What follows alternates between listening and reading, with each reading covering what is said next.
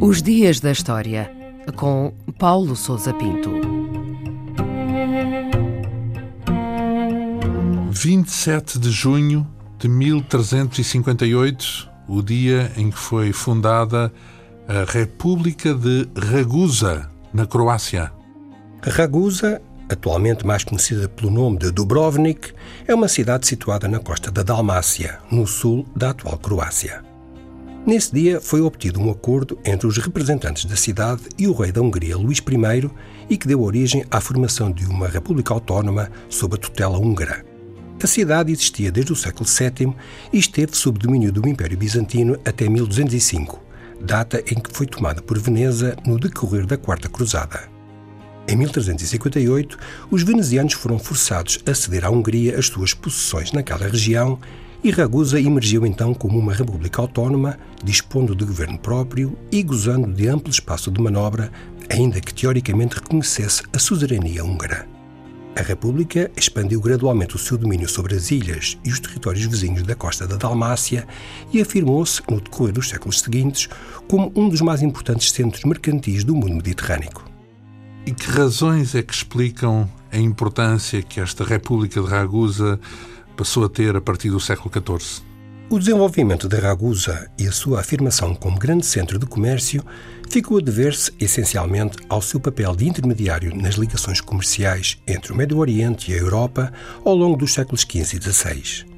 Tratando-se de uma república mercantil e não de uma potência militar, não tinha, portanto, ambições políticas nem constituía uma ameaça para os impérios em confronto e a sua habilidade diplomática permitiu-lhe desenvolver uma estratégia de equidistância em relação aos conflitos existentes.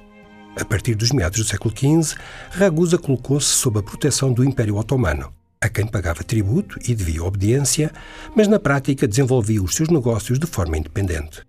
As suas ligações às cidades italianas e os privilégios de que gozavam os seus navios e agentes comerciais garantiram-lhe o estatuto de uma das mais ricas cidades do Mediterrâneo.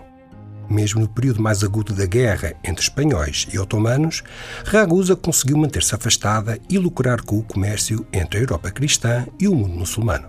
E quanto tempo acabou por durar esta República de Ragusa?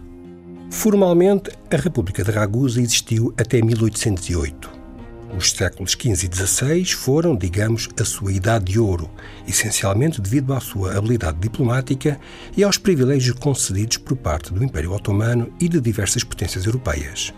No entanto, o poder e a opulência de Ragusa dependiam diretamente do comércio mediterrâneo, que perdeu gradualmente a sua importância global após as viagens de Colombo, Vasco da Gama e Fernando Magalhães. Além disso, o declínio do Império Otomano, de quem dependia, afetou seriamente a sua autonomia e a sua capacidade económica. No século XVIII, e apesar de ter perdido o protagonismo anterior, Ragusa persistiu como um importante centro mercantil e manteve intacto o seu prestígio internacional, graças a uma diplomacia elaborada e eficaz. A República possuía então uma extensa rede de consulados por todo o mundo. Em 1808, foi ocupada pelos franceses e Napoleão decretou a sua extinção. Foi posteriormente integrada nos domínios do Império Austro-Húngaro e mais tarde na Jugoslávia e hoje faz parte da Croácia.